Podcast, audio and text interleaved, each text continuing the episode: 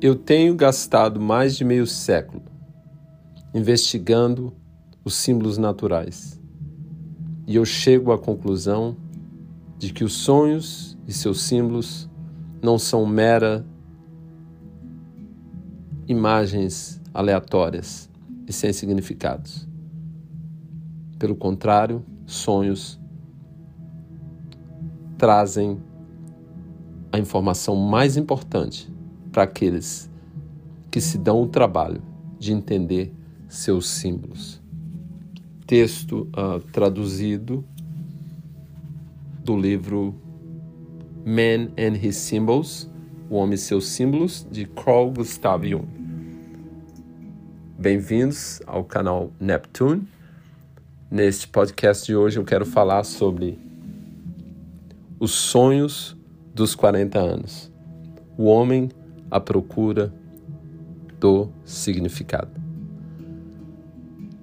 Eu quero começar esse podcast uh, com o seguinte sonho que tive, é, que trata-se de um sonho que marca os meus 40 anos, inclusive. uh, este sonho me, me aconteceu uh, no dia 23 de março Faltava-se apenas quatro dias para o meu aniversário de 40 anos. Note a sincronicidade. Faltava-se quatro dias para 40 anos. E depois eu quero voltar nesses arquétipos, no arquétipo 4, por exemplo, porque esse arquétipo é, é o que, é o que está sendo amplificado, que nesse caso é sonho, mas nós temos outros, outros arquétipos né, embutidos em formas de números, é, palavras, e a gente vai uh, explorar, explorá-los aí ao navegar sobre esse sonho. Então segue o sonho. No dia 23 de março eu tive o seguinte sonho. Sonhei que numa noite, estava uma noite cósmica, era uma noite... Uh, não havia havia uma, apenas um astro que descia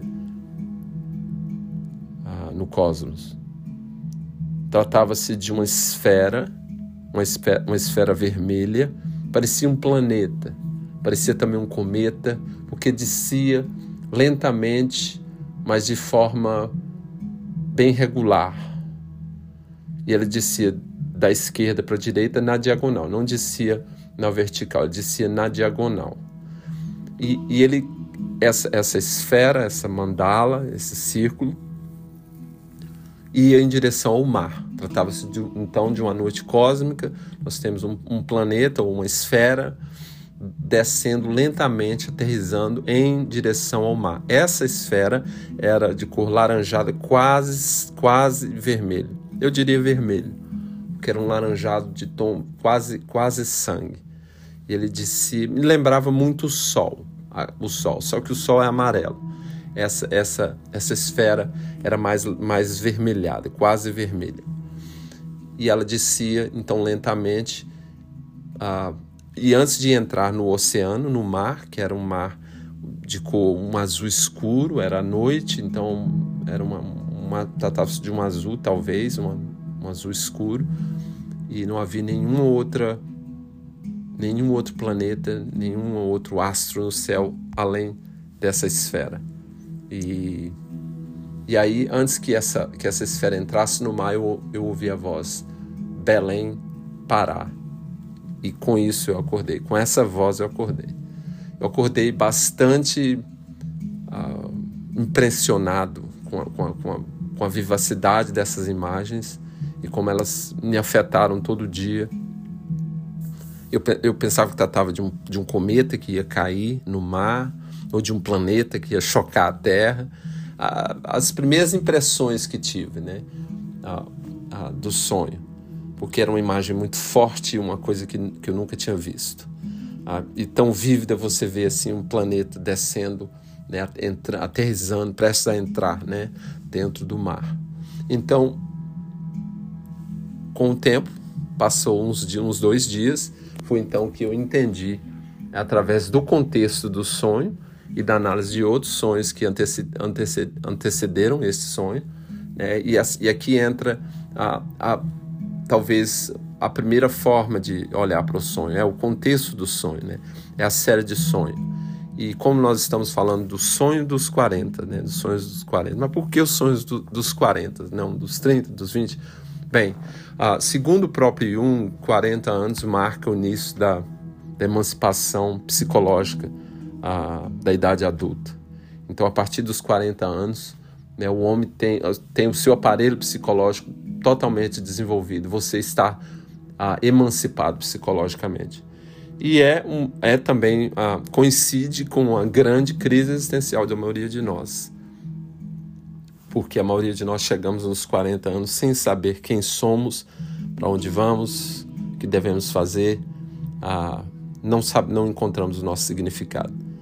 E isso coincide também com o número imenso de divórcio, de crise existencial, a taxa de suicídio, principalmente a, com, entre homens, entre homens. Ah, mas não é sobre isso que eu quero falar, obviamente, eu quero falar sobre essa simbologia ah, mas esse é o pano de fundo, né? Esse é o pano de fundo que, que pinta esse quadro dos 40 anos. Né? Geralmente a gente, ah, aos 40 você está aflito por, porque é, não casou, ou casou, e se separou, ou separou, ou não teve filho, ou não tem a casa própria, ou não terminou, ah, ou terminou curso superior e não, e não gosta daquilo que, que faz, sabe que não é aquilo que você quer fazer. Então, os sonhos, eles trazem o quê? O que, que eles trazem? Eles trazem essa, esse código mitológico de volta, a memória. Eles trazem de volta a memória, esse elemento, esse código, né, que vem por símbolos, porque se trata de uma linguagem é, arcaica, né, que vai, que vem lá do berço. Então, esses sonhos de 40 anos são sonhos profundamente significativos e que merecem toda a nossa atenção. Então, ah, nós vemos aqui nesse sonho, voltando para o sonho, uma sincronicidade imensa que não pode ser chamada de coincidência. Que nós temos a primeira, a, a primeira interpretação, a, a, interpretação óbvia, que é a, é que é a interpretação astrológica. Nós, nós estamos falando de um ariano, né, do dia 27 de março. No dia 23 de março, nós temos então uma esfera vermelha entrando no oceano.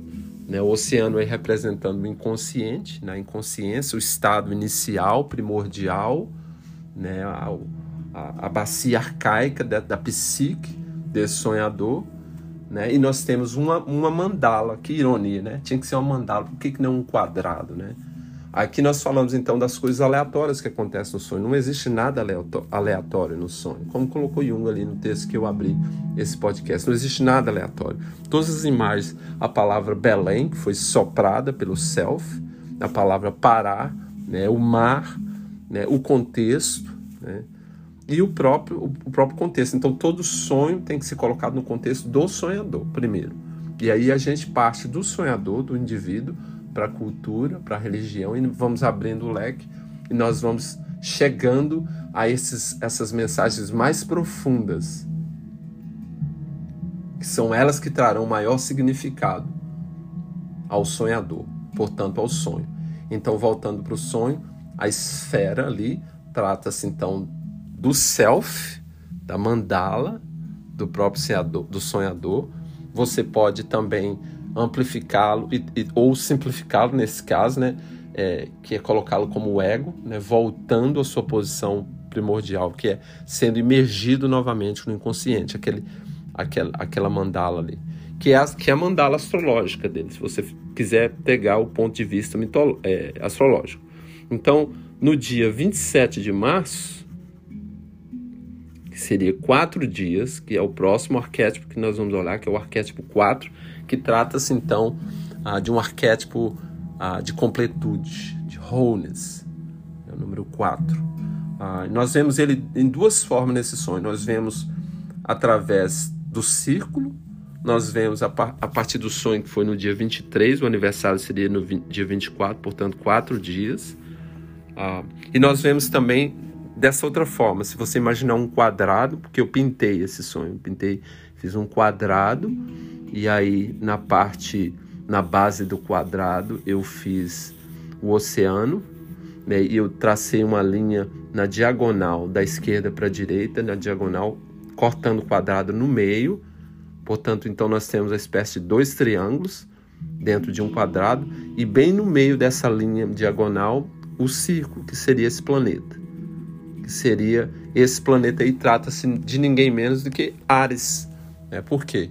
Eu, eu, Ares, eu digo não, Ares, o, o, deus grego, da mitologia grega. E aqui eu trago, eu introduzo o, o primeiro mito, que é o próprio da astrologia, que é Ares, o deus grego, o deus da guerra. A, depois Marte, né, que é traduzido por os romanos o chamaram de Marte, né, que na astrologia chama de, de Marte, o planeta Marte, que é o regente do signo de Ares.